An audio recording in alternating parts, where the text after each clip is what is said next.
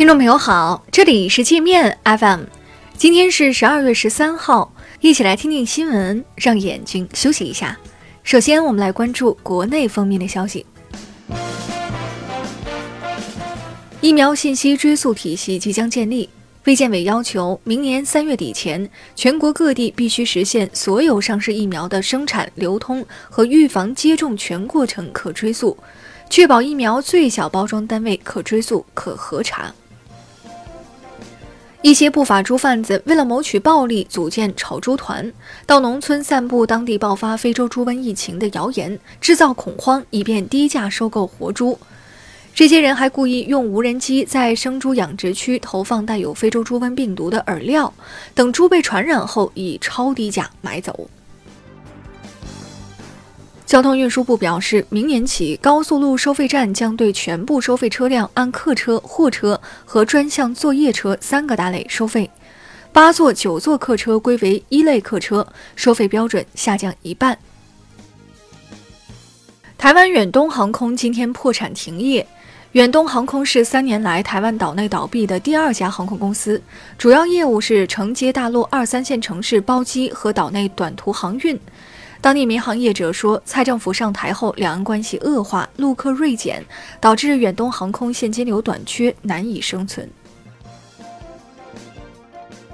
浙江部分县级党政机关和企事业单位照顾官员亲属现象严重。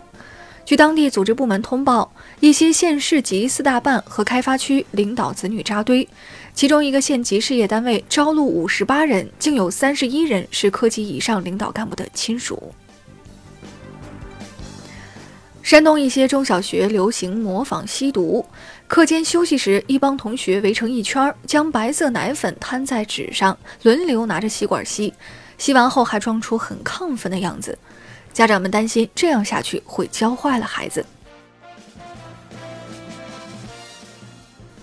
浙江中小学减负方案出台，此前备受争议的小学生晚九点、初中生晚十点后可拒绝完成剩余作业的规定未被采纳。但新规明确要求，老师不得在家长群里布置作业。今年我国洋葱出口订单大增，出口价格翻番，创四年来新高。洋葱出口大国印度今年的洋葱大幅减产，国内供不应求，不再出口，致使许多国家将洋葱采购需求转到了中国。据国际投行瑞士信贷统计报告。iPhone 十一月在华出货量同比去年大降百分之三十五点四，在华销量已连续两月出现两位数的降幅。报告称，竞争激烈和苹果五 G 落后是其销量下滑的主因。江苏泰州一名七十四岁的老人在超市偷肉被抓，据老人家交代。从今年九月起，他家吃肉就没有花过钱，隔三差五的他就会到超市顺一点猪肉或者牛羊肉回家，陆陆续续偷了好几百斤。四川眉山一名精神分裂症患者跳楼自杀，砸中了在楼下散步的祖孙俩，三人不幸身亡。当地法院认定患者家属未尽到监护责任，需赔偿受害者家属一百五十二万元。我们接着来关注国际方面的消息。美国退出中导条约后，首次试射五百公里的中程弹道导弹。俄罗斯方面此前已表示会采取反制措施。两国在中导领域的军备竞赛或将拉开序幕。英国首相约翰逊领导的保守党在该国下议院选举中大获全胜，夺得六百五十个议席中的三百六十八席。BBC 说，这是保守党自撒切尔夫人1987年大选以来获得的最大胜利，将为英国脱欧铺平道路。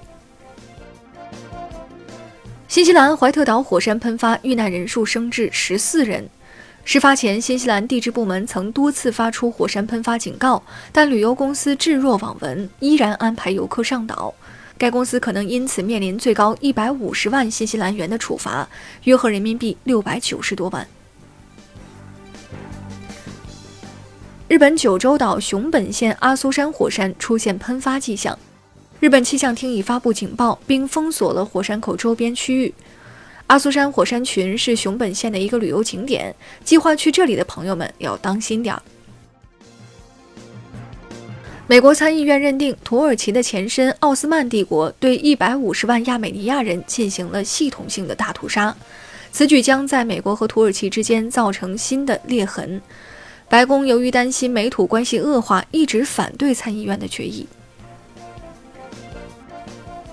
乌克兰议会爆发全武行，执政党和在野党的议员们在讨论农业用地私有化议题时，因双方立场尖锐对立，大打出手，其中一人被打出脑震荡。